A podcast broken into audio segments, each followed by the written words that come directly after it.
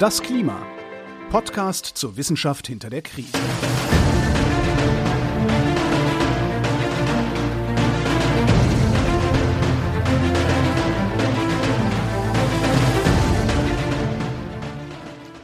Hier ist das Klima, der Podcast zur Wissenschaft hinter der Krise. Wir lesen den aktuellen Bericht des Weltklimarates und wir erklären den aktuellen Stand der Klimaforschung jeden Montag mit Florian Freistetter und mit Claudia Frick. Hallo. Hallo. Ja, wir sind zurück bei Kapitel 7. Ja. Wir haben uns in der letzten Folge, wenn ihr euch daran erinnert, damit beschäftigt, wie Kapitel 7 anfängt. Kapitel 7 des IPCC-Berichts startet nämlich mit der Energiebilanz unserer Atmosphäre oder unseres ganzen Klimasystems, um genau zu sein. Wie viel Energie kommt von außen rein und wie viel Energie geht von innen raus und was hat das für Auswirkungen auf das Klima, wenn sich an dieser Bilanz was ändert? Das ist das Thema von Kapitel 7. Genau. Und wir haben uns in der letzten Folge damit beschäftigt, dass es da so verschiedene Komponenten gibt, die uns diese Strahlungsklimabilanz am Oberrand der Atmosphäre zusammensetzen, also aus denen die sich zusammensetzt. Und wir hatten zum einen das, diesen Strahlungsantrieb, das Effective Radiative Forcing. Damit haben wir uns letzte Woche, damit hast du dich letzte Woche sehr intensiv auseinandergesetzt. Und auf der anderen Seite zum Ausgleich dieser Strahlungsantriebe sind dann die Feedbacks, die Rückkopplungen, die das Klimasystem quasi macht, basierend darauf, dass dieser Strahlungsantrieb unsere Erdoberflächenlufttemperatur verändert oder generell unsere Atmosphäre und unser Klimasystem verändert. Genau, wir sind jetzt da angekommen. Also der Stand beim letzten Mal war, dass wir geschaut haben, was bringt das Energiesystem, was bringt das Klimasystem der Erde aus dem Gleichgewicht mhm. und die Feedbacks sind dann das, was das Gleichgewicht wiederherstellt. Und jetzt wollen wir wissen, wie schaut das wiederhergestellte Gleichgewicht aus und welche Temperatur hat das wiederhergestellte Gleichgewichtssystem beim Klima? Genau das. Und damit starten wir in Kapitel 7.4 das tatsächlich simpel überschrieben ist mit Klimafeedbacks. Ja. Da gibt's einige, habe ich gesehen. da gibt's, da gibt's einige und ich fand es sehr hilfreich, dass Sie am Anfang in der Einleitung schon gesagt haben, dass man sie grob in drei Gruppen kategorisieren kann. Und zwar in die Gruppe physikalische Rückkopplungen, in die andere Gruppe biogeophysikalische oder biochemische Rückkopplungen und in die letzte Gruppe langfristige Rückkopplungen im Zusammenhang mit Eisschilden. Ja. Dann fangen wir ja, mit den also, physikalischen an oder äh, hast du dir ein paar spezielle ausgesucht? ich, ich hätte fast gesagt, wir fangen mal mit den biogeochemischen an. Ich wollte aber noch so kurz anmerken, dass das auch ein bisschen was wirklich mit den Zeitskalen zu tun hat. Also ich fand das so interessant, dass da unterschieden wird physikalisch, biochemisch und dann langfristig, als wäre das eine äh, sich ausschließende Kategorie. Aber diese langfristigen Rückkopplungen, die tatsächlich einfach eine ganz, ganz große Zeitskala haben mit den Eisschilden, von denen wir ja beim letzten Mal mitgenommen haben, wie die doch an Energie aufnehmen und dadurch eben abgebaut werden und dass das viel längerfristige Rückkopplungen hat, weil das natürlich dauert, bis die schmelzen. Und wenn dann eben durch den Schmelzvorgang sich etwas verändert, also es ist ja viel langfristiger gedacht als ähm, so physikalische Rückkopplung wie eine Temperaturerwärmung. Ja? Physikalisch kann ja auch ganz simpel sein. Ich habe ja da nur eins rausgesucht oder rausgeschrieben, mhm. die, die Planck-Feedback. Ja. Das ist schon, das ist irgendwie, das ist wirklich physikalisch ganz simpel. Je heißer ein Ding ist, desto mehr Wärme gibt's ab. Ja? Also je wärmer die Erde ist, desto mehr Energie strahlt sie ins Weltall ab. Das ist eine ganz simple Rückkopplung. Genau, wobei man bei Planck sagen muss, das ist wichtig zur Unterscheidung später, da komme ich dann nämlich wieder drauf zurück, dass bei Planck davon ausgegangen wird, dass sich die Atmosphäre gleichmäßig vertikal erwärmt. Ja, was sie ja nicht tut, aber. Genau, was sie nicht tut, aber das ist eine, ein äh, Parameter. Und das Interessante ist, wenn wir jetzt nochmal zurückdenken an die letzte Folge, wo wir eben diese Gleichung hatten, Strahlungsantriebe werden zusammen mit diesen Feedbacks eben ähm, dieses Energieungleichgewicht beschreiben, dann ist es ganz wichtig, dass wir bei dieser Feedback-Mechanismen haben wir ja diese Temperaturänderung, die wir mit dem Feedback-Parameter multiplizieren. Mhm, genau. Und dieser Feedback-Parameter, da stecken dann eben ganz, ganz viele solche Parameter drin. Ne? Also die vom Planck-Feedback, die von anderen physikalischen Feedbacks. Und das ist quasi nicht ein Faktor, sondern es sind ganz viele, die sich dann aufaddieren und das Gesamtklima-Feedback bilden. Ja, aber bevor wir über die physikalischen Rückkopplungen reden, würde ich tatsächlich lieber mit den Eisschilden anfangen. Genau, da gibt's äh, ein paar wirklich coole äh, Effekte, also cool, wie, gut, war, war ja blöder Wortwitz, aber äh, es ist tatsächlich ein spannendes Phänomen. Also das heißt auch äh, Polar Amplification oder auf Deutsch polare Verstärkung, was fast noch netter klingt. Und äh, das ist das Phänomen, dass ja die Erde nicht gleichmäßig oder überall gleich auf eine Veränderung im Strahlungsantrieb reagiert. Und tatsächlich, das habe ich nicht gewusst, ja, äh, dass zum Beispiel, ich habe gewusst, das haben wir schon vorgesprochen, dass eben die Änderungen in der Temperatur, die durch die Veränderung vom Strahlungsantrieb entstehen, dass die an den Polen, Nord- und Südpol, ausgeprägter sind als anderswo auf der Welt. Äh, das hatten wir schon vorher besprochen. Also das kannte ich schon. Aber was ich nicht wusste war, das habe ich erst gemerkt, als ich mir das genauer angeschaut habe, dass dieses Phänomen ähm, den Namen Polar Amplification, Polarverstärkung, äh, unter anderem von äh, Siokuro Manabe bekommen hat. Der äh, Herr, der vor zwei Folgen schon mal aufgedacht ist bei uns, der in diesem Jahr den Physiknobelpreis gewonnen hat. Also er hat äh, auch hier seine Finger mit drin gehabt.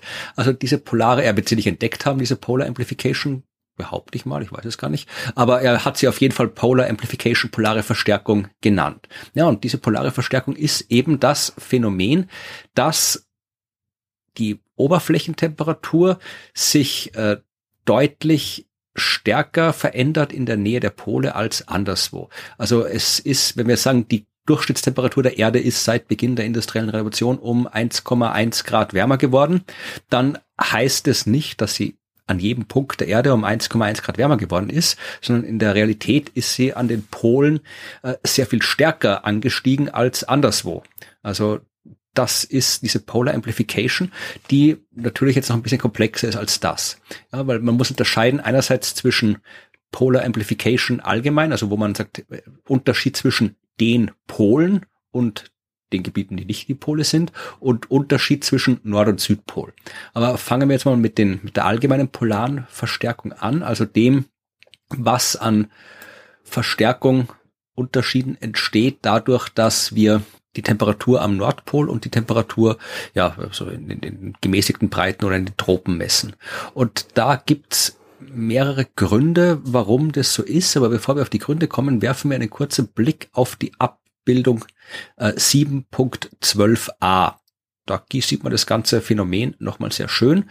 Da ist eine Weltkarte und auf dieser Weltkarte sind Temperaturanstiege drauf. Also da sieht man die Änderungen in der Oberflächentemperatur und äh, also das ist eine, eine jetzt keine historische Vergleichsmessung, sondern es ist eine Modellrechnung, äh, wo man sagt, wir verdoppeln den CO2-Anteil und schauen, wie die Temperatur darauf reagiert. Und dann sehen wir, ja, es wird weniger überraschend überall wärmer, aber an den Polen, vor allem am Nordpol, wird es deutlich wärmer. Also wir sehen hier wirklich so die äh, Südpol und Nordpol äh, sind deutlich wärmer als anderswo. Am Südpol haben wir eine Erwärmung, die so um die sieben Grad plus liegt. Am Nordpol haben wir eine Erwärmung, die bei zehn Grad plus liegt. Also da ist dieses Phänomen der polaren Amplifikation nochmal grafisch dargestellt. Und jetzt können wir uns überlegen, was verursacht diese polare Amplifikation denn?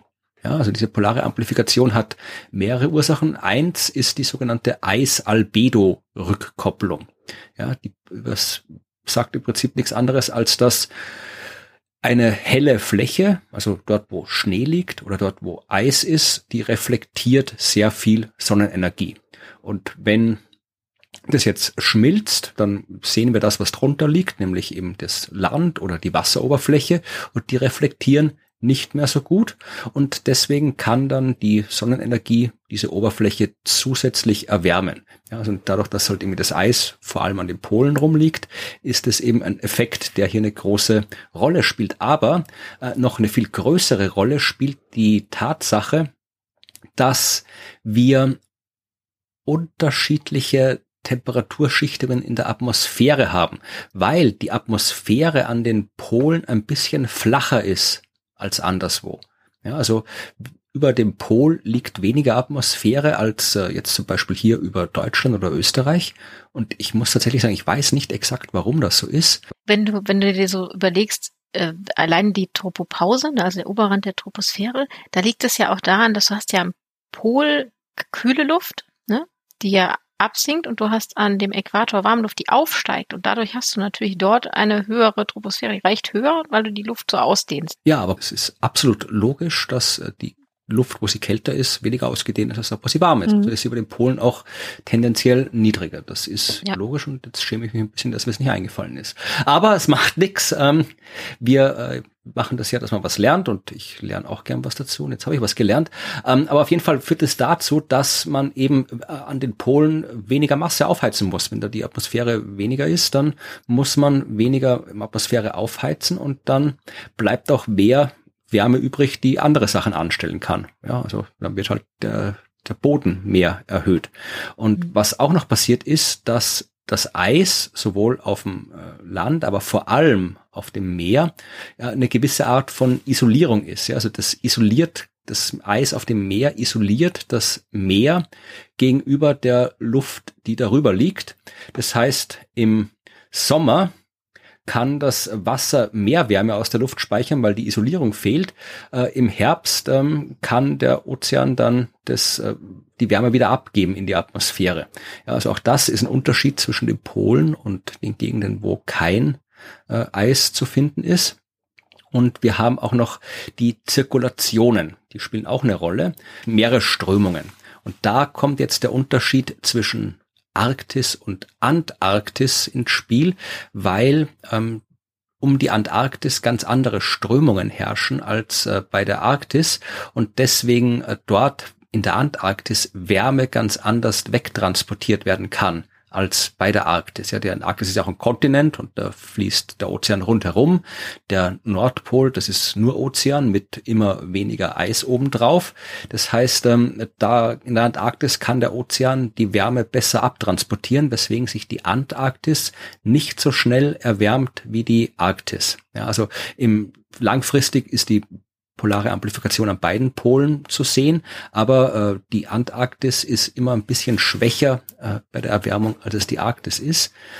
Das ist etwas, was man tatsächlich in sehr stabilen Effekt beobachtet. Ja, also das sagen Sie auch in dem Bericht, dass diese polare Amplifikation eine wirklich robuste Eigenschaft ist, der Langzeitantwort äh, auf die äh, Erhöhung der Treibhausgase in der Atmosphäre. Also das weiß man, dass das wirklich mit Sicherheit passieren wird. Man ja. weiß vor allem auch aus paläoklimatischen Untersuchungen, also aus den Untersuchungen des Klimas in der Vergangenheit, dass auch da tatsächlich immer eine polare Verstärkung aufgetreten ist, wenn sich aufgrund von irgendwelchen Vulkanen oder anderen Zyklen die CO2-Konzentration geändert hat. Also diese polare Amplifikation, das ist jetzt irgendwie keine Hypothese, keine Prognose, das ist ein absolut äh, robustes, robuste Eigenschaft des Klimasystems. Das wird auftreten. Was ich auch noch interessant fand, ist, dass äh, die Wolken in der Arktis äh, eine andere Rolle spielen als jetzt hier bei uns zum Beispiel, weil die dort eher wärmend anstatt von kühlend wirken. Weil in der Arktis äh, verstärken die die atmosphärische Rückstrahlung. Also die, die verhindern, dass Wärme ins Weltall abgegeben werden kann äh, in der in den Polregionen und machen es ein bisschen wärmer. Aber das, was die Wolken an kühlenden Effekt haben, ja, also Albedo, die Rückstrahlfähigkeit, das, äh, ja, das, das äh, spielt da keine Rolle, weil da ja sowieso die, das halbe Jahr dunkel ist und äh, der Herbst auch nicht unbedingt jetzt so sonnenstrahlenreich ist. Das heißt, das spielt gar keine so große Rolle, dass die Wolken dort Sonnenlicht reflektieren, was zu einer Abkühlung führt, sondern da dominiert eher der erwärmende Effekt der Wolken. Und die Wolkenbildung ist natürlich auch dort wieder anders als äh, in den mhm. gemäßigten Gebieten, weil die ja auch von der Temperatur abhängt, die Wolkenbildung und die die, die feuchte Luft aus niedrigen Breiten, wenn die in die, in die Arktis transportiert wird, dann dort mehr Wolken erzeugt. Also da ist es auch oft bewölkt dort oben. Also das ist alles, das ist alles sehr, sehr komplex. Diese, ich bin dann, irgendwann habe ich dann kapituliert von dem Ganzen und aufgehört, mir Notizen zu machen, weil ich gedacht habe, dann endet das so, wie es jetzt eh auch geendet hat, dass ich da sitze und irgendwie so vor mich hin schwafle, weil ich irgendwie erschlagen bin von der Komplexität. Aber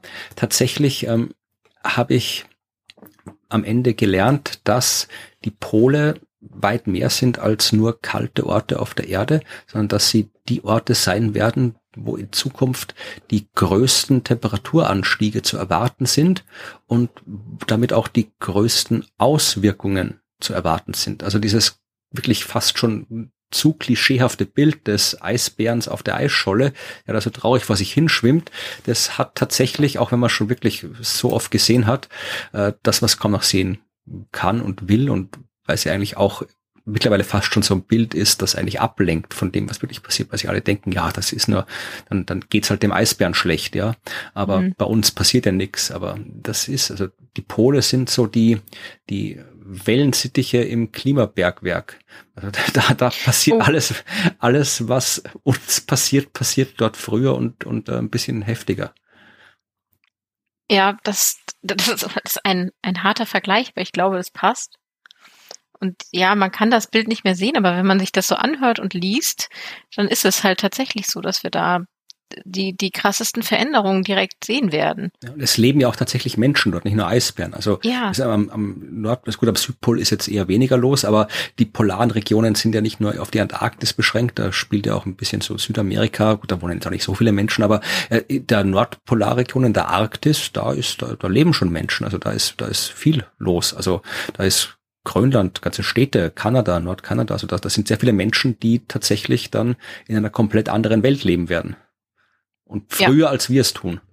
Genau, viel früher, als wir es tun. Und dieses komplett andere Welt heißt ja nicht äh, zwingend hier Sahara-Wüste, sondern für diese Region eine ganz, ganz andere Welt, also ein anderes Klimaregime, in dem sie sich dann befinden. Ja, ist halt so wie damals bei uns, also damals bei uns. Also wir hatten früher vor ein paar zehntausend Jahren hier jetzt äh, ganz Norddeutschland mit Gletschern bedeckt war und dann die Eiszeit zu Ende war. Also das, ich weiß nicht, ob die Änderung so dramatisch wird, aber wenn jetzt irgendwie hier Grönland abschmilzt oder so, was ja durchaus auch im Rahmen des Möglichen liegt für die langfristige Zukunft, dann wird sich die Welt da oben komplett verändern und kann, kann sich denken, okay, ist doch schön, wenn die nicht mehr da im Eis und Kälte wohnen müssen, aber ich glaube, so einfach ist es nicht. Nee, tatsächlich so einfach ist es nicht. Ja, das war das, was ich äh, rausgefunden habe über die polare Verstärkung, bevor ich vor dem Übermaß an Meteorologie äh, kapituliert habe. Okay, ja, dann lass uns mal äh, ein bisschen mehr zu allem gehen, was irgendwas mit H2O zu tun hat. ich würde nämlich gerne tatsächlich über Feedback reden, das äh, mit flüssigem oder gasförmigem Wasser zu tun hat. Also von Water Vapor, Wasserdampf und Clouds, also Wolken. Da gibt's relativ viel zu lesen in diesem, in diesem Abschnitt. Und ich meine, das hatten wir beim letzten Mal schon erklärt, wie wichtig Wolken sind. Also eine wolkenlose Atmosphäre wäre deutlich ähm, wärmer, unsere Erdoberfläche, wenn das so wäre. Und da muss man sich dann natürlich damit beschäftigen, was passiert denn da, wie groß ist denn dieser Feedback-Parameter, wenn wir so eine Temperaturänderung haben, wie schaffen es denn diese Wolken zur Abkühlung unserer ja, eingebrachten Temperaturänderung beizutragen. Und das Gleiche gilt auch für Wasserdampf. Und man kann diese Komponenten Wasser in gasförmiger und flüssiger Form sowie die Temperaturänderung in der kompletten vertikalen Atmosphäre nicht einfach voneinander trennen. Das sind alles miteinander gekoppelte Prozesse. Also wenn man sich das mal so überlegt, dass so Wasserdampf ja im langwelligen Bereich Strahlung abgibt. Ja? Also gibt Wärmestrahlung ab. Und einen Teil davon, weil der, der nimmt natürlich diese Strahlung von der Erde auf und gibt dann einen Teil davon eben weiter in den Weltraum. Also da geht quasi jetzt also sozusagen Energie verloren und ähm, gibt aber auch was zurück. Und dieses Abgeben nach oben, also dieser Verlust, der dadurch entsteht, der geht natürlich besonders da gut, wo keine Wolken sind. Ja, klar, da geht es leichter durch. Genau, und wenn wir jetzt aber ein wärmeres Klima bekommen und dadurch sich die Wasserdampfkonzentration erhöht, dann kommt es natürlich auch zu einer Erhöhung dieser langweiligen Ausstrahlung. Und man könnte jetzt sagen, ne, man versucht jetzt dieses Wasserdampffeedback so zu bestimmen, ähm, dass man sagt, okay, wir nehmen einfach die Atmosphäre, äh, äh machen sie warm, wärmeres Klima mhm. und bis auf den Wasserdampf halten wir alles unverändert und dann schauen wir mal, was der, diese Veränderung der Wasserdampfkonzentration und die daraus folgende Veränderung der bodennahen Temperatur so bringt und bedeutet. Okay. Aber dann würde man ja vergessen, dass die Wolkenbedeckung da einen ganz wichtigen Punkt spielt. Und die hat man ja jetzt wie alle anderen Parameter in diesem Modell-Gedankenexperiment konstant gehalten. Und würde man in einem wärmeren Klima jetzt sagen, die Wolkenbedeckung nimmt ab, ne, weil der, die Entstehung von Wolken dann eben erst später passiert oder viel mehr Feuchtigkeit bedürfe, dann wäre natürlich auch die Wasserdampfausstrahlung noch stärker, ne, weil die Wolken nicht mehr da wären, um sie aufzuhalten, die Wärmestrahlung, um die Atmosphäre zu verlassen. Und deshalb sollte man diese Komponenten immer zusammen betrachten. Und ich habe das so gelesen und dachte so, oh mein Gott, jetzt wird's kompliziert. Jetzt erst? ja, ja, also für mich jetzt, jetzt wird's kompliziert. Aber ich versuche das jetzt mal ein bisschen runterzubrechen. Also zum einen gibt es zum Beispiel so eine Rückkopplung, die über die spezifische Feuchtigkeit passiert. Mhm. Also tatsächlich die Menge an Wasserdampf, Wasserdampfkonzentration und wie die zurückwirkt, wenn wir gleichzeitig eben eine Temperaturveränderung haben, also wie wirkt die zurück. Und da kann man eigentlich sich sehr gut auf Theorien stützen. Also wenn wir jetzt eine Wasserdampfkonzentration haben, eine besondere, einen festen Wert und wir ändern die globale mittlere Luftoberflächentemperatur, dann quasi ermöglichen wir ja durch diese Erwärmung, dass mehr Wasserdampf rein kann. Und wir haben eine höhere Konzentration von Wasserdampf. Okay. Und damit folgen wir der sogenannten Clausius-Clapeyron-Gleichung, Beziehung, die uns sagt, ähm, dass da eben mehr Wasserdampf rein kann. So. Die sagt uns da höhere Temperatur, dann kannst du da mehr Wasserdampf reintun. Und das bedeutet, wir haben aber erstmal ein positives Feedback weg, weil wir haben ja mehr Wasserdampf. Wasserdampf ist ein Treibhausgas, das wissen wir. Ne? Also es strahlt ja nicht nur ab in die Atmosphäre, sondern eben auch wieder zurück. Und dann haben wir ein positives Feedback. Ja. Je wärmer es wird, desto mehr Wasser passt in die Atmosphäre und je mehr Wasser mhm. in der Atmosphäre ist, desto wärmer wird's. Ja. Das ist ein Blöd. positives Feedback, jawohl. Ja. genau. So, und das ist so das eine, was man sich mitnehmen kann. Und das ist eine wirklich sehr äh, gute bekannte, theoretisch sowie durch Modelle und Beobachtungen bestätigte ähm, Beziehung, die da vorliegt.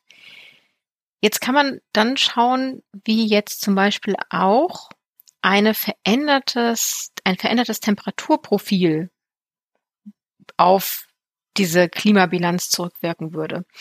Und jetzt wird es interessant, weil wir hatten ja vom Planck-Feedback gesprochen. Ja. ja. Und da war eine gleichmäßige Veränderung des Temperatur, Erwärmung des Temperaturprofils genannt, ne? Mhm. Also, dass sich die, es wird überall gleich viel wärmer, so. Und bei dieser Lapse Rate, so heißt das, das ist der Temperaturgradient oder der Temperaturverlauf, da geht es darum, wie sich die Energiebilanz verändert, wenn wir das ungleichmäßig vertikal erwärmen.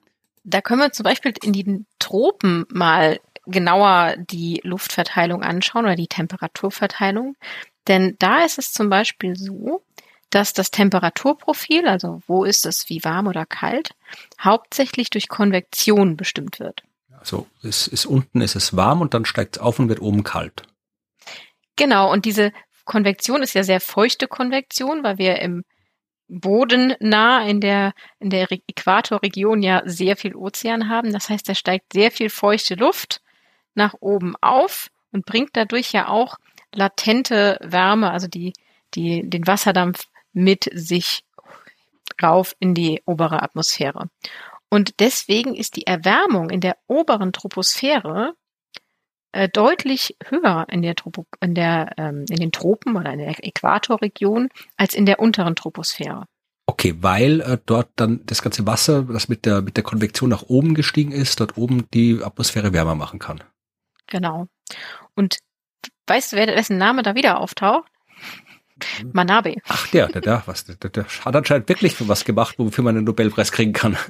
Absolut, der ist mir hier in dem Kapitel noch öfter begegnet. Ja, genau. Und wir haben dann tatsächlich, also die, die Erwärmung da in der oberen Troposphäre in den Tropen ähm, deutlich mehr. Und dann haben wir dort natürlich auch größere Strahlungsemissionen in den Weltraum und haben dann dort erstmal eine negative Rückkopplung. Wasserdampf her. Ne? Also vom, von der Erwärmung und dem Wasserdampf her. Aber wenn es oben wärmer ist, dann steigt von unten nicht mehr so viel auf. Äh, du hast, du hast ja ähm, das Problem, dass du dort oben andere Temperaturen hast und der Wasserdampf ja dann auch in anderen Temperaturen ausstrahlt. Ach so. Und dann bekommst du dadurch ein negatives, äh, eine negative Rückkopplung. Okay. Aber das gilt jetzt nur, wir gucken jetzt ja nur auf diese unterschiedliche Temperaturverteilung und die ähm, unterschiedliche dadurch oder damit zusammenhängende Wasserdampfverteilung.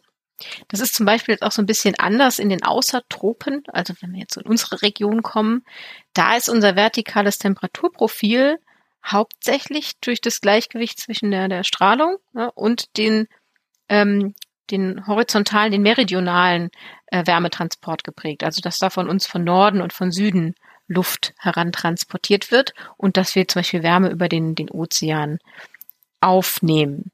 Und da haben wir gar nicht diese feuchte, hohe Konvektion, die irgendwie ganz viel Wasserdampf nach oben transportiert und nicht diese Wärme, die dann da oben zu solchen Rückkopplungseffekten führt.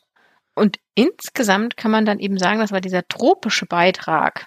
Ja, der tropische Beitrag, wenn wir uns jetzt diese Temperaturverteilungsänderung anschauen, dass der tropische Beitrag dominiert und dass wir aus dieser, dieser Lapse Rate quasi ein negatives Feedback rausbekommen. Okay, also im Wesentlichen geht es darum, wenn ich es irgendwie verstanden habe, äh, ob die Temperaturunterschiede in der Nähe des Bodens größer sind oder in der oberen Atmosphäre größer sind. Und mhm. je nachdem habe ich einmal ein negatives ja. und einmal ein positives Feedback. Ja, ja, genau. Okay. Ja. das ist so das, was ich mitgenommen habe aus den aus diesem Abschnitt, der sich um Wasserdampf und Temperaturprofil dreht. Und da wird auch am Ende nochmal so zusammengefasst, also dass die kombinierte, äh, das kombinierte Feedback aus Wasserdampf und ähm, diesem Temperaturprofil am Ende aber deutlich positiv ist, weil es hauptsächlich eben bestimmt wird durch dieses Wasserdampf-Feedback insgesamt, also dass überhaupt mehr Wasserdampf reinkommt in die Atmosphäre als dass diese Lapse Rate Feedback, das eben leicht negativ ist, da so viel von abziehen würde. Okay. In Kombination Temperaturprofiländerung und Wasserdampfänderung, da haben wir High Confidence, dass wir hier in einem positiven Feedback-Bereich sind. Das heißt, Wasserdampf und Temperaturprofil in Kombination führen dazu, dass wir eben positives Feedback haben und ja, damit machen wir es eigentlich wärmer. ja, die erhöhte Temperatur führt dazu, dass wir eigentlich noch mehr Klimawandel kriegen. Ja, das ist schade. Ja, das, das ist schade und deswegen setze ich jetzt meine, meine Hoffnung in, das, in den nächsten Abschnitt, der auf Cloud-Feedback äh, übergeht, also Wolken-Feedback und die haben uns ja schon nahegelegt, dass sie eigentlich ne, einen äh, negativen Feedback haben können oder haben sollten. Und das hängt aber auch ein bisschen davon ab, wo wir uns die Wolken anschauen. Und das fand ich sehr, sehr interessant. Also wir hatten es ja, ne, dass sie ja eigentlich durch ihre bloße Existenz schon mehr kurzwellige Strahlung der einfallende kurzwellige Sonnenstrahlung direkt wieder zurückstrahlen, mhm. kommen gar nicht erst rein. Und äh, dass sie aber gleichzeitig eben die langweilige Strahlung von der Erdoberfläche aufnehmen und dann einen Teil wieder zurück und einen Teil nach oben geben. Und bei Wolken reden wir ja jetzt auch von flüssigem ähm, Wasser, also wir reden nicht mehr von Wasserdampf, sondern von flüssigem Wasser. Das heißt, wir haben ja so Tropfen und die haben ja Streuspeck drin und ja. Aber ähm, da kann man sich jetzt eben anschauen, was machen die jetzt eigentlich so mit unserem, ja, mit unserer erhöhten Temperatur. Ja, was machen sie denn? Ja, was machen sie denn? Also, sie haben diesen ähm, kühlenden Aspekt, dadurch, dass sie die Strahlung abhalten. Sie haben aber auch einen gewissen Treibhauseffekt, indem sie eben diese Energie aufnehmen oder absorbieren von der ähm, Erdoberfläche, diese langweilige Wärmestrahlung und dann mit einer, naja, ein bisschen niedrigeren Temperatur, weil sie sind ja höher und sind auch ein bisschen kühler, wieder in den Weltraum emittieren. Aber insgesamt tragen sie dadurch halt, weil sie auch wieder zurückstrahlen, in ja ein bisschen auch zur Erwärmung bei. So, sie haben also auch einen Treibhauseffekt, einen gewissen. Und das Interessante ist, und da hat sich mein Gehirn ein wenig verknotet, dass im Allgemeinen der Treibhauseffekt von Wolken mit der Höhe zunimmt. Ja, glaubt ihr das mal? Ich überlege gerade, ob ich spontan weiß, warum es so ist, aber ich glaube, das weiß ich nicht spontan. Tatsächlich ist es so, dass der Treibhauseffekt, der relative Treibhauseffekt von Wolken mit der Höhe zunimmt, weil wir mit höheren Wolken ja andere Eigenschaften bekommen. Also wir haben ja optisch andere Wolken. Ne? Ganz weit oben haben wir ja Eiswolken, Eiskristalle und wir haben auch sehr viel dünnere Wolken. Das heißt, der Anteil des Lichts, den sie zurückreflektieren und damit ja auch an ihrem insgesamten Feedback, das sie haben, ist geringer. Mhm. Das heißt, je höher wir kommen, also eigentlich haben wir da eben einen höheren Treibhauseffekt. Und da gibt es auch tatsächlich wieder hohes Vertrauen darin, dass diese, dieses Feedback von besonders hohen Wolken positiv ist. Das gibt es sowohl aus den theoretischen Überlegungen, aus den Beobachtungen und auch aus den Modellsimulationen. Und da ist man sich sehr sicher. Was mich jetzt dann wieder ein wenig ja, gewundert hat, war, dass wir jetzt, wenn wir jetzt von tropischen Wolken reden, also von tropischen hohen Wolken, Tropical High Clouds, mhm. dass es da wieder ein bisschen anders ist. Also wir haben hier nämlich ganz, ganz viel auch gerade mit diesen Ambossen zu tun. Also dass man, okay, Ambosse bei Wolken, wenn man ähm, Wasserwolken hat, also steigt ganz viel äh, Luft auf, feuchte Luft, die Wolken entstehen und dann steigen ja diese diese Wolken immer höher, wenn wir in den Tropen so viel Wärme von unten nachhaben, nachbekommen. Und ganz oben wird es dann irgendwann zu Eis, mhm. weil es so kalt wird. Und wenn wir dann Richtung Tropopause oder Richtung so eine stabilere Schichtung kommen, dann kann die Luft nicht weiter aussteigen und strömt nach rechts und links auseinander, weil da ist wie so ein, so ein Deckel, weil einfach da die Atmosphäre zu stabil ist, um dass man weiter aufsteigen könnte mit der Energie von unten. Und dann fließt das so nach rechts und links und dann haben wir dieses Bild von so einem Amboss. Ja, das kennt man, also, ich weiß nicht, ob man es kennt, aber hat solche Wolken schon mal gesehen. Genau, das sieht man auch hier, aber gerade in den Tropen hat man das extrem. Und dann hat man da sehr, sehr große ähm, Ambosse und ganz viele dieser Cirruswolken. Ähm, und die haben dann insgesamt machen die ganz, ganz viel zu diesem Feedback, das da passiert, weil die natürlich einfach so groß sind. Und die haben eine ganz, ganz substanzielle Rolle in diesem Budget der, des Energiebudgets an unserem Oberrand der Atmosphäre, weil die eben auch so großflächig sind. Und interessant fand ich, dass sie dann dort sagen, dass es in dem Fall, in diesem tropischen Fall tatsächlich dazu kommt, dass sich diese Strahlungshaushalt zwischen kurzwelliger und langwelliger Strahlung quasi, dass sich diese Komponenten quasi auscanceln, gegenseitig ausgleichen. Und man am Ende sagt, also man hat, hm, wenn man da sich das anschaut, könnte man sagen, da gibt es einen sogar negativen Effekt, also ein negatives Feedback, die kühlen. Ähm, aber da hat man nur Low Confidence drin. Also man hat da jetzt geringes Vertrauen in diese Aussage.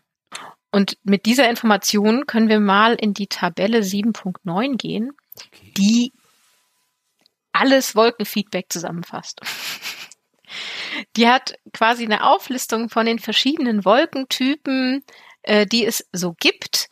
Und man kann dazu auch direkt die Abbildung 7.9 daneben legen, wenn man möchte. Da sieht man nämlich auch, wie diese dort genannten Wolkentypen sich eigentlich wo aufhalten, so in der, in der Troposphäre und auf unserem, äh, auf unserer Erde, so zwischen Äquator und Pol verteilt. Wo sind denn jetzt die, die äh, hohen tropischen Wolken? Und wo sind ähm, die anderen, so die, die arktischen Wolken zum Beispiel.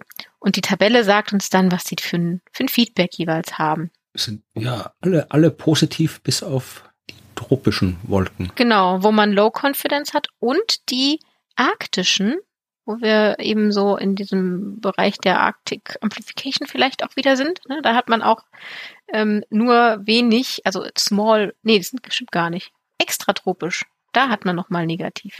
War nur wenig negativ, ja. Aber nur wenig. Und Medium Confidence. Hm.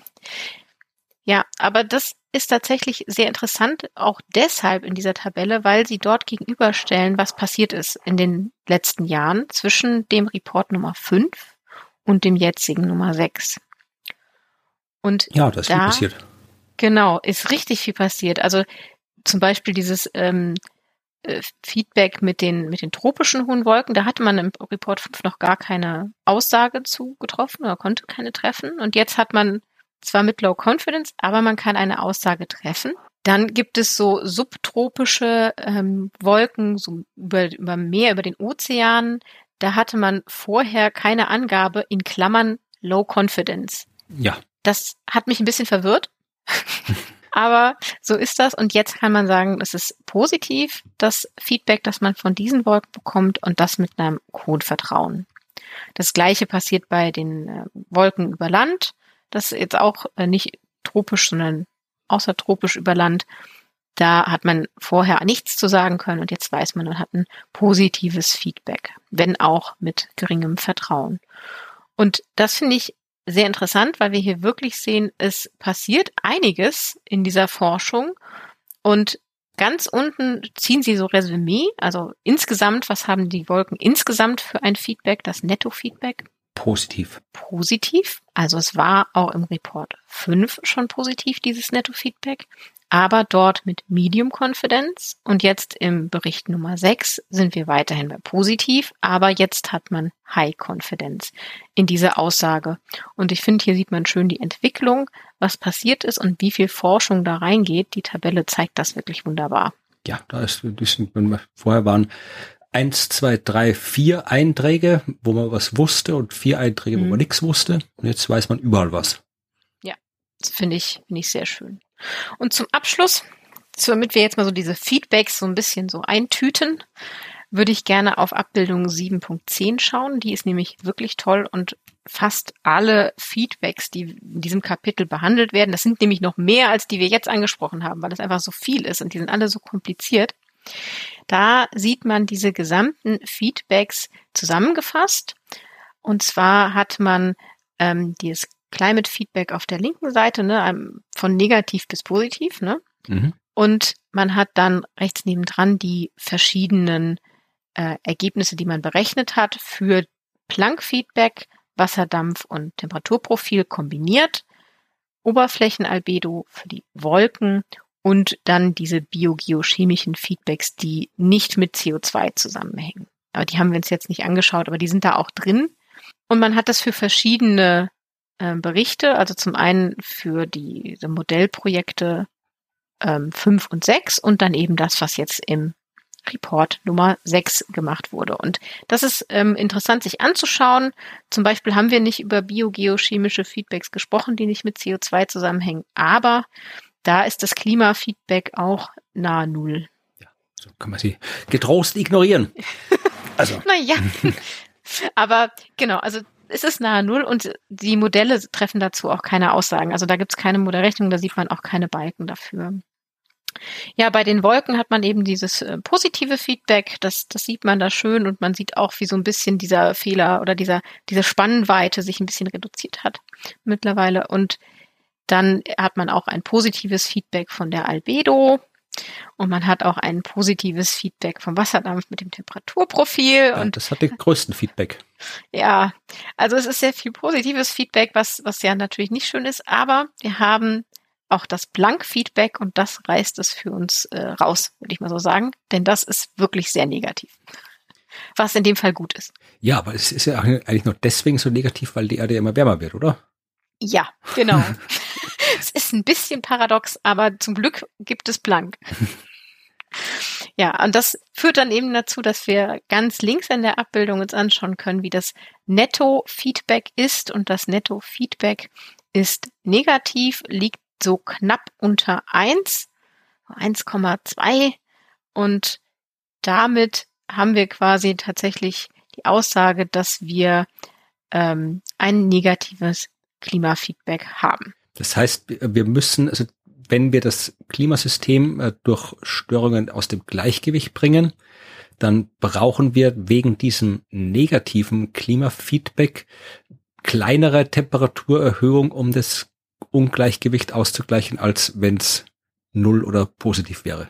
Wenn es null wäre, kämen wir ja nie, kämen wir ja nie auf ein Equilibrium, also auf einen Gleichgewichtszustand. Ach, ja, das stimmt. Und wenn es positiv wäre, dann würden wir ja uns weg entfernen von dem, äh, dem Gleichgewichtszustand und völlig eskalieren. Ach so, ach ja, es geht nur darum, wie groß das negative Feedback ist. Das bestimmt, wie lang es dauert, bis wir das Gleichgewicht erreichen. Und je, ja.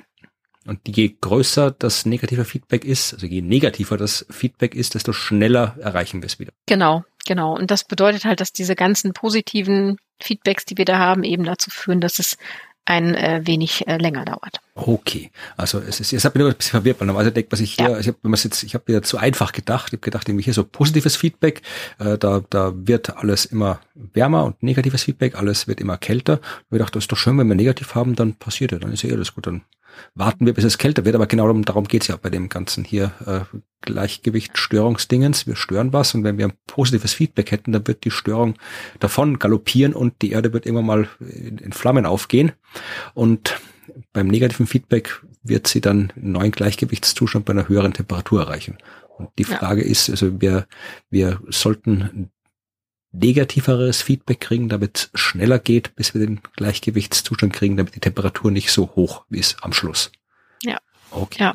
Gut, dann wissen wir jetzt, wie kompliziert die ganze Feedback-Geschichte ist. Ja, also es ist da wirklich nicht einfach rauszukriegen, wie das alles wechselwirkt und was von wo dann zurück verstärkt wird.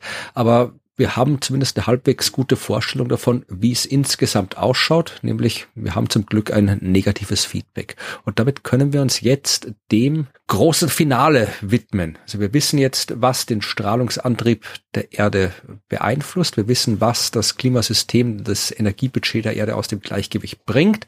Wir wissen, wie das alles wechselwirkt mit dem Klimasystem. Und jetzt wollen wir wissen, was hat das für Auswirkungen auf die Temperatur. Und deswegen kommt in Kapitel 7.5 äh, etwas, das da mit Estimates of ECS and TCR überschrieben ist. Also wir bestimmen jetzt die Equilibrium Climate Sensitivity und die Transient Climate Response. Das sind diese beiden Größen, über die wir schon in der letzten Folge ein bisschen gesprochen haben. Das sind die Größen, die vereinfacht gesagt es uns erlauben, die Auswirkungen des Klimawandels in Sachen Temperatur zu bestimmen. Den Größen, wenn wir die kennen, können wir sagen, wenn wir so und so viel Treibhausgase in der Atmosphäre haben, dann wird es in Zukunft so und so warm. Das ist die vereinfachte Version. Die ein bisschen kompliziertere Version haben wir in der letzten Folge besprochen und ich probiere es noch einmal kurz zusammenzufassen, damit wir wieder auf dem gleichen Stand sind, alle.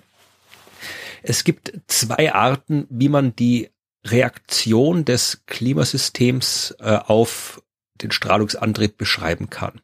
Das eine Mal sagt man, also es sind zwei, alles zwei theoretische, hypothetische Situationen. Beim einen Mal sagen wir, wir schmeißen mit einem Schlag doppelt so viel CO2 in die Atmosphäre wie drin ist. Also mit einem Fingerschnipsen von heute auf morgen verdoppeln wir die Menge an CO2 in der Atmosphäre. Und dann schauen wir, was passiert mit mhm. der Temperatur. Also wir warten so lange, bis sich dieses Ungleichgewicht äh, wieder ausgeglichen hat, bis sich alle Feedbacks und so weiter sortiert haben und wir am Ende wieder einen Gleichgewichtszustand haben und da gucken wir, welche Temperatur haben wir dann. Das ist das Equilibrium Climate Sensitivity. Das ist natürlich kein realistisches Szenario, weil ähm, wir schmeißen zwar viel CO2 in die Erde, aber nicht auf einem Schlag so viel, wie schon drin ist. Also das ist nur ein theoretisches Konzept. Genauso theoretisch wie das zweite Konzept, das aber in einer anderen Hinsicht ein bisschen realistischer ist. Bei diesem TCR, der Transient Climate Response, sagt man, okay, wir tun jedes Jahr so ein bisschen ein Prozent von der Menge, die vor der ganzen Klimawandelgeschichte, so vor Beginn der industriellen Revolution drin war. Ein Prozent tun wir rein. Also wir erhöhen die Menge an CO2 in der Atmosphäre jedes Jahr ein bisschen, so lange, bis sie sich dann auch verdoppelt hat. Aber anstatt jetzt irgendwie auf einen Schlag, tun wir es jetzt langsam rein und schauen dann hier, äh, welche, welche Temperatur haben wir dann. Das ist so ein bisschen so eine realistischere Variante. Und diese beiden Größen, die wollen wir wissen, weil die brauchen wir für die Klimamodelle, wenn wir wissen will, was rauskommt. Und äh, relevant ist noch vielleicht zu erwähnen, das hast du ja auch schon letzte Folge gesagt, aber man soll es noch wiederholen, dass mhm. diese Transit Climate Response, TCR, immer kleiner ist, der Wert als die Equilibrium Climate Sensitivity, das ist immer eine kleinere Zahl, weil ähm, es länger dauert, bis sich alles ausgeglichen hat, wenn wir immer nur ein bisschen was verändern, weil dann ja auch der, der Ozean im Laufe der Zeit viel Wärme aufnimmt und so weiter und da so die, die Erwärmung ein bisschen langsamer abläuft. Das heißt, wenn wir die Zahlen ja. berechnen, wird die Zahl, die wir für das äh, TCR berechnen, immer kleiner sein als für das ECS.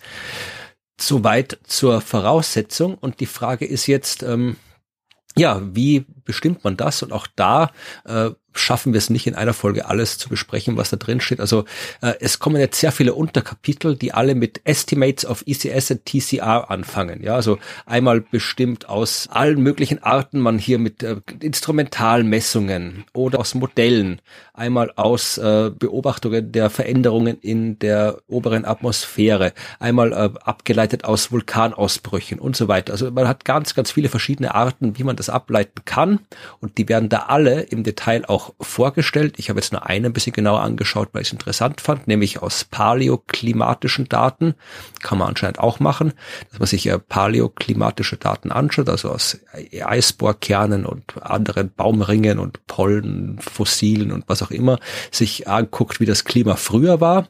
Und dann kann man auch da das äh, ableiten, wie das Klima dann äh, reagiert hat, weil da weiß man auch, okay, da war so viel CO2 in der Atmosphäre, da kann man diese ganzen hypothetischen Rechnungen auch machen, nur dass man in dem Fall tatsächlich äh, etwas hat, was tatsächlich mal stattgefunden hat. Also das Ganze basiert auf Beobachtungen der echten Welt.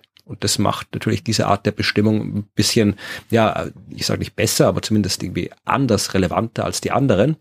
Und ähm, die Änderungen im Strahlungsantrieb können tatsächlich sehr groß sein, ja, weil wenn wir die Erdgeschichte zurückschauen, da hat sich ja wirklich die Temperatur, äh, zumindest über lange Zeiträume hinweg betrachtet, durchaus stark geändert. Also da, da haben wir sowas eben Verdoppelung des, der CO2-Konzentration und so weiter. Das haben wir da schon in der Vergangenheit gehabt. Das heißt, wir können das deutlich besser einschätzen als mit dem, was wir heute messen, weil wir messen noch nicht so lange. Und ähm, die Messdaten haben halt noch den Bereich, der da in diesen Konzepten mit Verdoppelung und so weiter betrachtet wird, auch nicht abgedeckt. Ja. Mhm. Und äh, in Gegensatz zu dem, was wir machen, ja, wir verändern das Klima sehr, sehr schnell oder die ganzen Größen sehr, sehr schnell. In der Vergangenheit durch die natürlichen Vorgänge haben sich die auch geändert, aber sehr, sehr langsam. Das heißt, das ganze System ist immer näher am, äh, am, am Gleichgewicht, weil es sich halt sehr langsam ändert. Und auch da kann man dann irgendwie leichter diese ganzen Sachen, diese ganzen Parameter bestimmen. Also die Paleo-Daten dürften anscheinend eine gute Quelle sein für das mhm. Ganze. Ja, also ich möchte jetzt nicht diese ganzen anderen ähm, Methoden aufziehen. Wir schauen am besten gleich auf die Abbildung 718. Denn da finden wir alles das, was relevant ist. Ja, da kommt jetzt, wie gesagt, das große Finale. Da kommen jetzt die Zahlen für ECS und TCR, die wir wissen wollen. Und man sieht es da auch nochmal in zwei Tabellen, also grafischen Tabellen gegenübergestellt. Einmal eben ECS, einmal TCR und dann so verschiedene eben Paläoklima und äh, instrumentale Messungen, also verschiedene Methoden, wie man das messen kann und dann am Ende alles äh, kombiniert und man kann sich da auch die, die Fehlerbalken anschauen und so und sieht es eh innerhalb der Fehlergrenzen. Passt das alles ganz gut zusammen, ja, also sowohl beim TCR als auch beim anderen. Das sind jetzt nicht wild sich widersprechende äh, Ergebnisse, das ist alles in sich konsistent, was ein sehr gutes Zeichen ist. Und das Ergebnis ist, dass die beste Bestimmung, die beste Best Estimate, beste Vermutung, beste Berechnung des äh, ECS, der Equilibrium Climate Sensitivity, bei drei Grad liegt. Ja, also würden wir die Menge an CO2 im Vergleich zum vorindustriellen Niveau einfach auf einen Schlag verdoppeln, wird sich ein neues Gleichgewicht einstellen bei plus drei Grad global. Ja, das ist das und auf das steuern wir auch so ein bisschen hin. Also nicht auf einen Schlag, aber wir haben ja die CO2-Konzentration in der Atmosphäre sind wir bald beim Verdoppeln. Also dann nähern wir uns gut. Ähm, ist interessant fand ich auch, dass hier der likely und very likely äh, Range angegeben ist. Also bei drei, um ja. drei wird's landen, aber äh, es ist wahrscheinlich, äh, dass es da, muss nicht genau drei sein, aber es ist halt so, liegt zwischen zweieinhalb und vier Grad und es liegt auf jeden Fall zwischen zwei und fünf Grad. Ja, und das ist auch, es ist mit, es ist sicher, es ist virtually certain, es ist so gut wie sicher, dass das über eineinhalb Grad liegt. Ja, also wenn wir die Menge an CO2 verdoppeln, dann ist die Antwort, die Klimasensibilität größer als eineinhalb Grad. Ja? Also egal welche Arten man betrachtet von diesen ganzen Kapitel 7, 5 aufgezählten Methoden, ja, egal was man sich anschaut, äh, nirgendswo äh, ist es, ist es äh, weniger als eineinhalb Grad. Aber, und das ist zumindest eine äh, noch schlechtere Nachricht, wenn man so sehen will, ähm, wir haben auch keine, äh, bis jetzt keine äh, Evidenzlinie, keine Hinweise, die uns mit Sicherheit sagen, dass es nicht mehr als fünf Grad werden wird. Also wir, es ist unwahrscheinlich, aber wenn wir die CO2-Menge verdoppeln, dass es um fünf Grad wärmer wird, aber wir können es nicht mit Sicherheit ausschließen. Yay. Also es wird mit Sicherheit, bleibt mit Sicherheit mehr als eineinhalb Grad, aber kann auch mehr als fünf Grad werden. Ja, das war die ECS und äh, die TCR, diese Transient Climate Response, also das, was passiert, wenn man das quasi langsam steigert, die liegt nach den besten Bestimmungen bei 1,8 Grad und äh, wahrscheinlich zwischen 1,4 und 2,2 Grad und sehr wahrscheinlich zwischen 1,2 und 2,4 Grad. Ja, also egal wie man es betrachtet, wir äh, steuern äh, mit einer Verdoppelung der CO2-Menge auf definitiv mehr als eineinhalb Grad Erwärmung hin. Mhm. Und was ich am Ende noch interessant fand von diesem äh, äh, Abschlusskapitel, dieses Combined Assessment, also wo man, wo sie nochmal alle Infos zusammengetragen haben, das Ausmaß der Erwärmung zum Ende des 21. Jahrhunderts wird äh, wenig überraschend dominiert werden durch die zukünftigen Treibhausgasemissionen. Also das, was wir jetzt in Zukunft rausschmeißen, das wird bestimmen, wie warm es wird. Das ist jetzt nicht überraschend. Äh, was ich interessant fand, die Unsicherheit, ja, die Unsicherheit, äh, die tatsächlich äh, leitet sich aus der Unsicherheit ab, ähm, die wir jetzt in den Bestimmungen dieser Klimaantwort haben von ECS und TCR. Und da wiederum äh, schreiben sie, dass tatsächlich die Hauptquelle der Unsicherheit ist äh, die das Cloud-Feedback, das Feedback der Wolken. Das ist die Hauptquelle der mhm. Unsicherheit. Also du bist Meteorologin, mach was. ja, aber das, da hat sich doch was getan seit dem letzten Bericht. Das hatten wir ja vorher. Ja, ja, aber es ist immer noch die Hauptquelle der Unsicherheit. Ja, ist Wahnsinn, ja. Gut, aber das ist natürlich auch ähm, ein, ein Prozess Wolken, die ja hinter ganz vielen anderen Prozessen anstehen, ne? Wie ja. wir das vorhin hatten. Man muss erstmal die Temperaturverteilung und den Wasserdampf kennen und dann brauchen wir noch die Cloud Condensation Nuklei, die Kondensationskerne und ja, da bleibt es unsicher. Schade. Ja, aber immerhin, das, das, was wir jetzt sicher wissen, ist halt, dass wir mit der, mit dem Klimasystem, mit dem Energiebudget, dass wir halt da, das, was wir immer vorher schon gesagt haben, ja, also es wird hier Temperaturanstieg von hier eineinhalb Grad, zwei Grad und so weiter. Das haben wir jetzt hier mal in diesen letzten beiden Folgen in diesem Kapitel 7 mal gesehen, wie man das dann wirklich alles ableitet, diese ganzen Prozessinformationen vom Klimafeedback und Strahlungsantrieb, wie wir halt darauf mhm. kommen, dass diese Antwort dann tatsächlich mit ziemlicher Sicherheit da liegt, dass wir darauf hinsteuern, dass wir die Welt als um eineinhalb, zwei, drei Grad wärmer machen. Ja. Jetzt klang das so, als wäre das schon das große Finale und das äh, Kapitel 7 beendet, aber das stimmt überhaupt nicht. Ach ja, die haben da schlechte Dramaturgie in diesem Kapitel.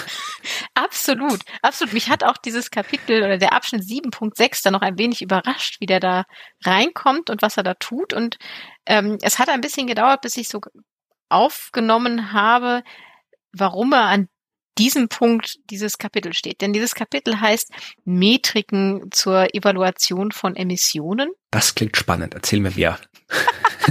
das klingt spannend, findest du? Ja, also da es geht um Emissionskennzahlen.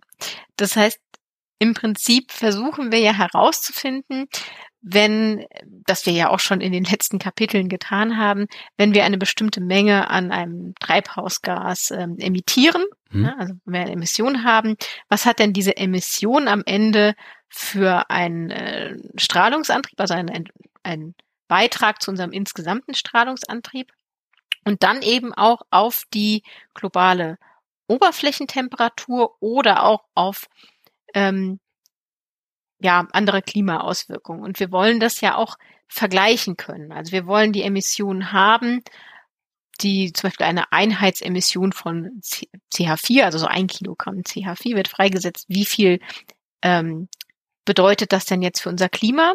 Und wir wollen es vergleichen können mit zum Beispiel ein Kilogramm CO2 mhm. wird freigesetzt.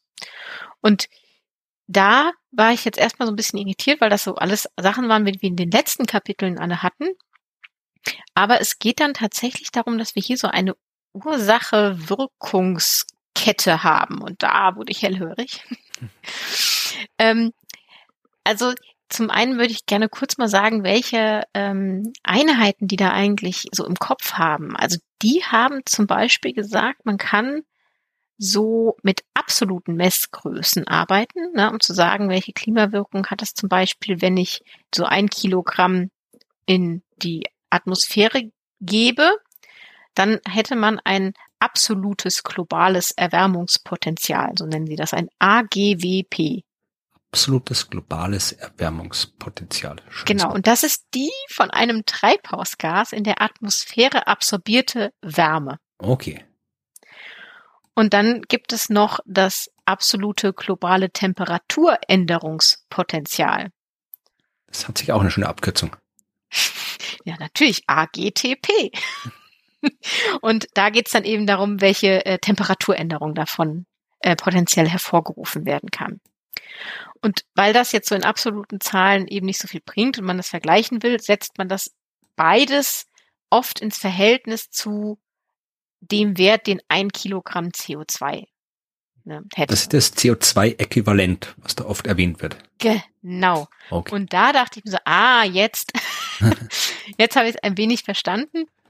Und dann sprechen Sie eben auch davon, dass diese Emissionseinheiten sich häufig eben als so einen ähm, unmittelbaren Impuls verstehen. Also wir geben jetzt ein Kilogramm CO2 äh, rein, aber man kann auch ähm, über ähm, Emissionsraten sprechen, ne? also die sich so auf ähm, ein Jahr beziehen, ne? dass man ein Kilogramm pro Jahr reingibt. Und da sind wir wieder bei dieser Transient Climate Response und der Equilibrium Climate Sensitivity.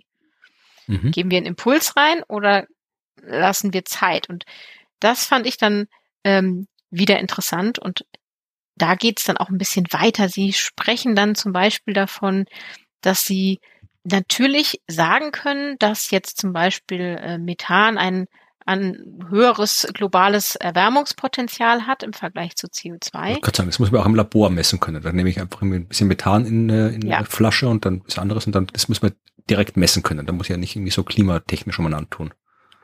Nee, genau, das muss man nicht bei, bei, bei Emissionen ja vielleicht schon, weil man natürlich die Emission verteilt sich ja in der Atmosphäre und dann hat man natürlich eine Mischung und aber insgesamt kann man das auch im Labor messen. Aber das Interessante ist natürlich, das ist ja nur das Potenzial. Mhm. Es sagt ja nichts über die tatsächlichen Effekte aus, weil wir haben ja nicht gesagt, wie viel Methan ist denn im Verhältnis zu CO2 drin. Mhm. in der Atmosphäre. Das ist einfach nur, um diese Gase ein bisschen vergleichbar zu machen.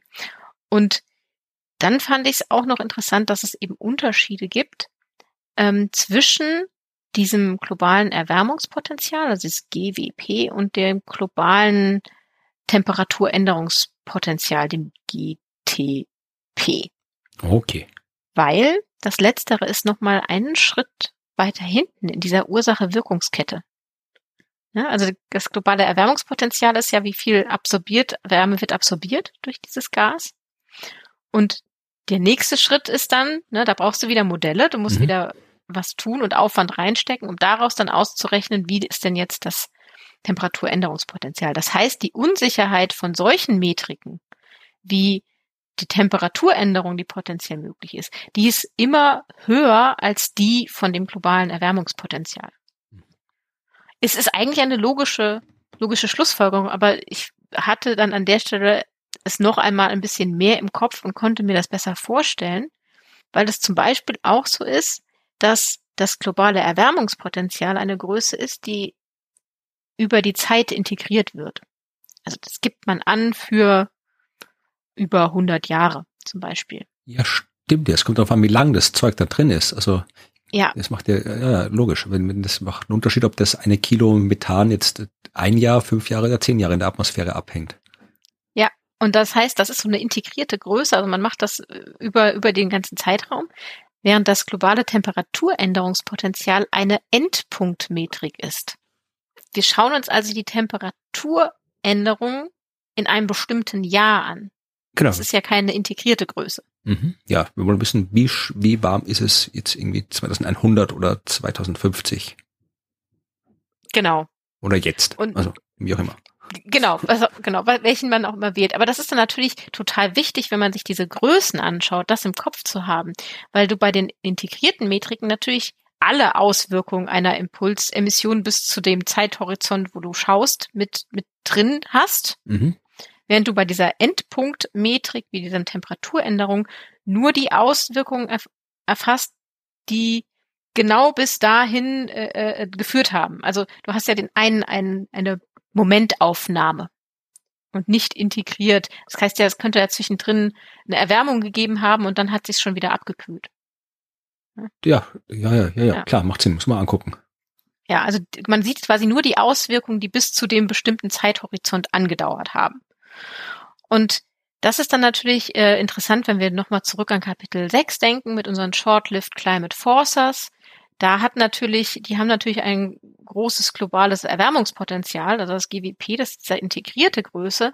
Aber je nachdem, wann wir dann im Zeithorizont gucken, also das globale Temperaturänderungspotenzial, das äh, ist dann natürlich vielleicht eben niedriger, ne, weil wir entsprechend bei den Endpunktmetriken aber nur auf einen bestimmten Punkt gucken. Und wenn wir da sehr weit in der Zukunft sind, dann ist bei den Short-Lived Climate Forcers da vielleicht eben ähm, nicht mehr so viel zu sehen. Und das fand ich nochmal gut, dass sie das aufgegriffen haben, weil es ist logisch, es ist klar, aber sie reflektieren das nochmal sehr und haben dann auch noch verschiedene Ansätze, wie sie da jetzt draufschauen und was eignet sich zum Beispiel für welche Entscheidungszwecke besser und welche sind zum Beispiel für politische Entscheidungsträger relevanter, aber welche sollte man für welchen Zweck einsetzen. Das diskutieren sie ja auch nochmal. Ja, das ist Abschnitt 7.6, die Metriken zur Evaluation oder zur Auswertung von Emissionen und ihren potenziellen Auswirkungen. Genau. Dann äh, ist es im Wesentlichen zu Ende das Kapitel. Dann kommt noch so das übliche Literaturhinweise, Anhangmaterial und es kommen wieder die schönen FAQs, von denen diesmal, glaube ich, drei drin sind.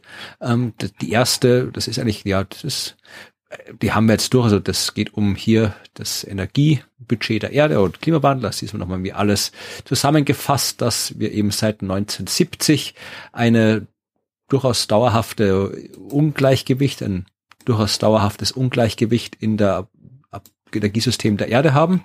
Und das ist dann nochmal schön irgendwie nochmal zusammengefasst und ein schickes Bild dazu gemacht, ja. Und äh, sehr schön und ein bisschen verwirrend fand ich äh, die FAQ 7.2. Was ist die Rolle der Wolken in einem äh, sich erwärmenden Klima.